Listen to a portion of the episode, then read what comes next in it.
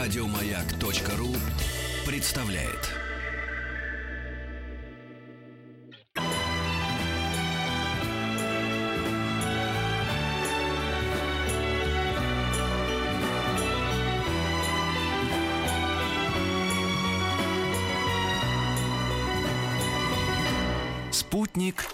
Кинозрителя.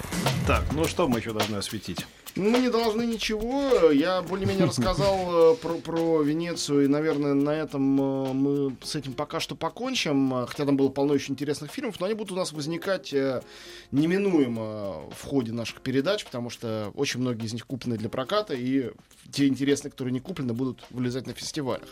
Вот, у нас давайте уж поговорим, что ли, про про текущий да, репертуар. про текущий репертуар. Э, и больше смеяться начнем опять с Венеции. Да, потому что фильм главный этой недели, он э, участвовал там в конкурсе, я о нем говорил.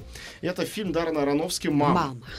Ароновский такой, конечно, прикольный чувак. Он в этот раз настаивал. Он не дал ни одного интервью, была только пресс-конференция. Владимир товарищ сказал, а, вот. предсказал, что ты будешь нахваливать его. Говорит, вроде там его а, а, обложили, этот фильм. Говорит, а вот Долин будет нахваливать. Сказал. Ну, нахваливать — это неправильное слово. Это фильм очень интересный. Он может вызвать э, полярную реакцию. Он может вызвать отторжение на уровне аллергии, дикого вообще бешенства и раздражения. По какому поводу?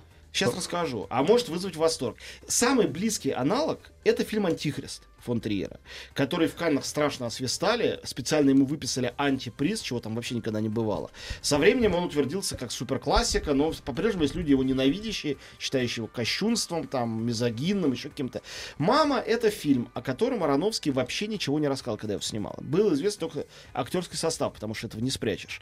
А в главных двух ролях там Хавьер Бардем и Дженнифер Лоуренс, э, в двух ролях второстепенных, очень, кстати говоря, ярких, Эд Харрис и Мишель Пфайфер. Собственно говоря, Э, вот.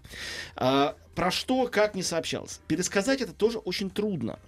Потому что этот фильм, он находится как бы на территории нам хорошо знакомы на территории «Сияния» и «Ребенка Розмари», то есть старых 70-нических, 80-нических таких мистических хорроров. Это история писателя и его жены. Они живут в доме одиноко. Э, женщина в какой-то момент беременеет, но с ее беременностью связано что-то таинственное и странное. В дом приходят незнакомцы и не уходят из этого дома. А ему не пишется. То есть, ну, вспоминается все это.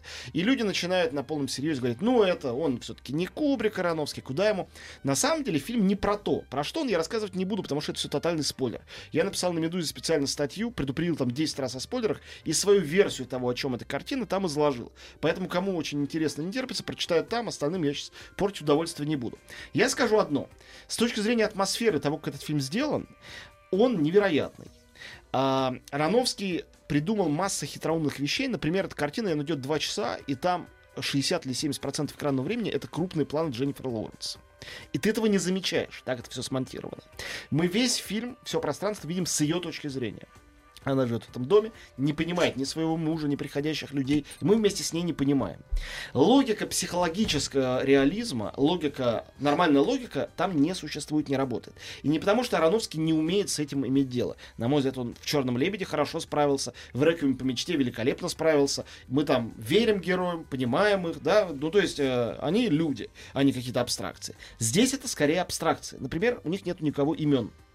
Вон по сюжету приходит человек в дом, говорит, здравствуйте, ой, очень приятно, проходите. А вы кто? «А я доктор, ой, а я тут живу. И они не называют имен друг другу. А, и это как бы для них нормально. Поэтому опять же, любые обвинения, подозрения в том, что это все, как говорят, неубедительно, неправдоподобно, это абсолютно неубедительно и абсолютно неправдоподобно. Это кино как очень странный сон, у которого есть и фрейдистские, и юнгианские, если говорить о каких-то угу. э, да, глобальных архетипах, подоплеки. Но для этого надо желать в этом фильме копаться. Это не тот фильм, который вы сможете сопереживать. Потому что герои слишком от вас отдаленные. Актеры при этом играют блестяще. Но опять же, вот Эд Харрис и Мишель Пфайфер полностью в образе вот этих вот незваных гостей, приходящих в дом. И они великолепны. Вот я не представляю себе даже ругателей этого фильма, который их подвергнут какой-то критике. Не потому, что они классики актерской игры. Ну, действительно, они, вели... просто прекрасны. Но, с другой стороны, э, все ругают Хавьера Бардем, говорят то, что он какой-то непонятный, он не может играть там больного гения, но он и не больной гений. Мы весь фильм не понимаем, кто он. На самом деле мы к финалу начинаем догадываться, кто вообще этот персонаж. И вообще история жены, которая живет с мужем, его любит, ухаживает, дом обихаживает, хочет ему ребенка родить, но не понимает, что он за человек. Эта история, в ней есть какая-то леденящая убедительность, я бы сказал. Такая Ну, иногда и в жизни так И бывает. этом- я именно об этом и Конечно. говорю. Образ заслоняет, и для него она точно так же. Он на нее смотрит как на прекрасную, покорную красавицу. А Что там ее тревожит, он знать не хочет. Она чай подала, и прекрасно. И он говорит, ой, ты моя любимая, ты же моя хорошая. И уходит дальше. А она остается с растерянностью на лице. В общем, фильм «Мама» я рекомендую всем, кому нравится не шаблонное кино. Это очень нестандартный фильм. И, конечно, можно объявить, что это абсолютно адская ахинея, многие объявляют, и можно так этот фильм посмотреть.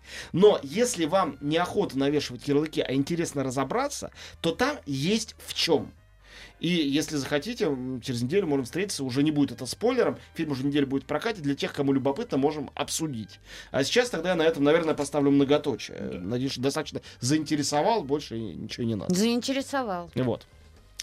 Еще на этой неделе выходит несколько фильмов. Э, Я назову два, э, ну, по контрасту с одним американским фильмом, который я сейчас назвал. Один европейский, один российский. Не то, чтобы они оба выдающиеся, но они довольно милые, если не относиться к ним с какими-то повышенными ожиданиями. Российский фильм — это детская комедия, семейная, называется «Напарник». Э, Его сделала вот эта вот команда, которая делала фильм «Призрак» и э, «Притяжение» э, вместе с продюсером Сельяновым. Режиссер, дебютант Александр Андрющенко был продюсером на тех картинах. Это картина, которая придумана на одной хохме, на одном трюке. Это трюк голливудскому кино знакомый наизусть э, с обменом телами. И был такой фильм с Брюсом Уиллисом, забыл, как он называется. Короче говоря, э, в, в- процессе криминальной операции... Свежая Не, идея. я не сказал ничего, ни слова про свежесть. Это развлекательный отечественный фильм. Он не претенциозный, еще раз. Не- это он не претендует на какие-то великие. Это развлекательное кино. А, значит, э, маститый оперативник, которого очень здорово, как всегда, играет Гармаш. Гармаш, по-моему, актер, которого можно в любой фильм вставить, он его всегда улучшит. Э, в момент тяжелого ранения, он там наказан проклятием гадалки, это все не важно, он, он переселяется в тело младенца новорожденного. Дальше этот младенец начинает говорить голосом гармаша, это примерно как в мультике «Босс молокосос», и пытается тоже расследовать деятельность китайских триад, оставаясь при этом младенцем, который пьет из бутылочки, ходит в памперсах и так далее. Все это сделано впервые при помощи техники motion capture, то есть действительно играл гармаш, и на этого компьютеризированного ребенка это накладывали. Что сказать? Техникой этой наше кино, да и думаю, что и мировое, владеет сейчас не в полной степени. То есть иногда это выглядит довольно жутковато. Но фильм, чего у него не отнять, он очень отвязный, местами смешной, такой глупый юмор. Я был с двумя своими детьми, 15-летним и 7-летним. Они оба хохотали. И им это понравилось, и, ну, а, естественно, не то, что они после этого спать не могут, только про этот фильм думают, но вот для такой школьной аудитории или семейной подходит абсолютно. А, главный плюс, наверное, фильма, то, что полностью действие разворачивается в Владивостоке. Я никогда не был в этом городе, он прям там с любовью снят, под музыку Мумитроля, все вот как, как, э, как полагается. И фильм э, европейский, э, может, я о нем рассказываю, потому что только что из Италии вернулся, называется «Министр». Это итальянская комедия. Это вполне нормальная комедия по-итальянски. Ну, опять же, не будем сравнивать это с, э, там, а, не знаю, браком по-итальянски, разводом по-итальянски. Не будем это сравнивать с фильмами старыми, там, с Челентано и Арнеллой Мути. Это не тот уровень. Но это милое разговорное европейское кино, как бы о коррупции. Министр называется не случайно. Это история про то, как э, два брата, один из них бизнесмен, они приглашают на ужин министра, чтобы он помог в их делах. И для этого они придумали для него супер взятку. Покупают дорогое вино, значит, деньги, а, красивую девушку, которую они ему хотят на ночь значит, подарить этому министру. Но начинается с того, что девушка, это не спойлер, это первые три минуты фильма, она попадает под машину, и им приходится срочно искать другую девушку, где ее взять непонятно. В общем, все идет наперекосяк, как водится. Что будет дальше, увидите сами, это умеренно смешные ситуации. Мне нравится, когда европейцы, в особенности это касается, касается итальянцев, у которых это очень э, яркая тема, когда они смеются над своей коррупцией, над своим политическим устройством, тут смех этот очень нежный, а не то, что это какая-то какая-то злая сатирическая комедия. Но она с сатирическим каким-то подтекстом. В общем, если вы э, э, как бы с симпатией относитесь к итальянскому кино и ностальгируете по тем временам, когда оно было в своей славе, вы, конечно, не сравните это с классикой-классикой, но, я думаю, удовольствие получите. Кстати в Венеции я посмотрел несколько итальянских фильмов, они были совсем неплохие. Один из них был даже ужасно смешной, назывался «Любовь и пули», и это был неаполитанский э, про мафию мюзикл такой самодеятельный ла где мафиози, в том числе лежащие в гробу уже мертвые, начинали петь какие-то канцоны, э, вот, э, танцевать. Э, ну, в центре была, конечно, история любви. Все это было очень липовато, тоже со старым итальянским кино не сравнить. Но у Италии есть, у Италии, как у страны, свое какое-то такое очарование у итальянского языка, что, согласитесь, даже не лучших своих проявлениях иногда ты на это ведешься. Вот не можешь э, противостоять обаянию. И с этим вот маленьким фильмом «Министр» тоже что-то такое есть. Поэтому, ну, я от души его рекомендую. Кроме Так, этого... на Оно этом- смотрел? Да, вот сейчас давайте мы э, прервемся на наш маленький перерыв. Я расскажу про два главных фильма прошлой недели, все еще идущих, конечно. «Оно» и «Квадрат». Оба очень хорошие, и оба я, э, конечно, рекомендую. Ну, «Оно», наверное, с какими-то оговорками, а «Квадрат» безоговорочно. На этой неделе еще выходит мульт в кино очередной, э, документальный фильм, но не виденный. Да, шеф про э, э, русского шеф-повара и его карьеру. Говорят, любопытный. И комедия криминальная с Беном Стиллером под названием «Статус Брэда». Тоже не видел, не успел посмотреть. Э, Не думаю, откровенно говоря, несмотря на любовь к Бену, что это какой-то немыслимый шедевр мирового кино. Ну, наверное, посмотреть можно. все, а э, к следующей неделе э, придем через неделю, а к прошлой неделе через несколько секунд. Минут. Минуту. Мгм. Через минуту.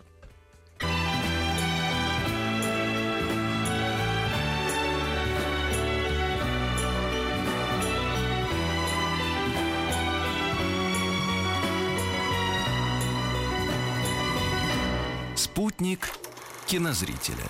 Ну давай, Антон, обещал. Да, Рассказывай. отчитываю за прошлую неделю. А, Четыре картины аж все еще на экране, все четыре заслуживают внимания, безусловно. Начну с самой маленькой. Это японское аниме Макото Синкая под названием «Твое имя». А Макото Синкай — это классик аниме, и это а, романтическая а, история про парня и девушку, которые влюбляются, во сне меняются телами.